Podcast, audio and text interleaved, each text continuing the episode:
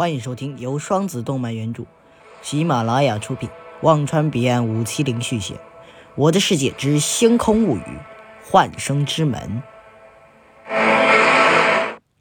温馨提示：本章有致敬内容。第十三章：自在极意功，半步。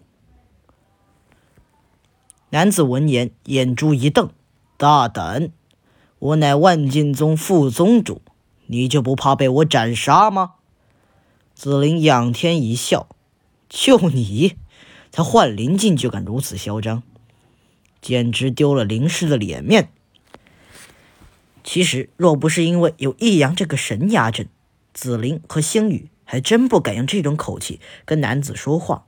男子一声怒吼，一个光波直轰星宇二人，星宇二人来不及躲闪，被正中面门。二人倒飞出去，然后狠狠地摔落在地。刹那间，尘土飞扬。易阳听了动静，坐起身，看了看男子，又扭头看了看星宇二人，向二人示意了一下。二人爬起，一起撞向了男子。男子一脚踹飞紫菱，又一把抓住星宇的头发，一拳又一拳地轰击着星宇的腹部。星宇被锤得血都快吐光了。星宇又被一拳轰翻在地，踉跄着起身。星宇连身子都站不稳了。易阳见此情况，不禁摇了摇头：“唉，本以为这小子悟性能高点，可以自动触发自在极意。”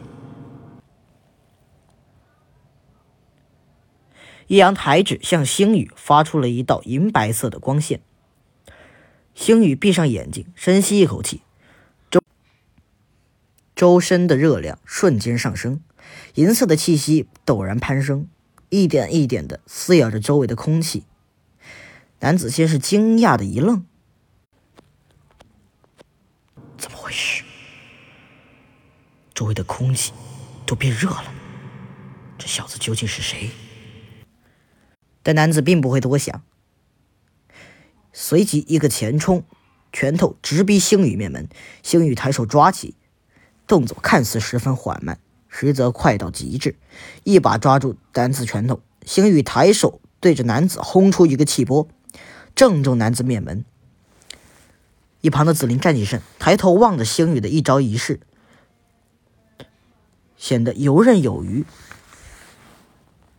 不禁扭头问着易阳：“前辈，这是？”易阳打着哈欠，漫不经心的答道：“半步自在极意。”按理说，半部都还没有。听众朋友，本集到这里就结束了，我们下集再会。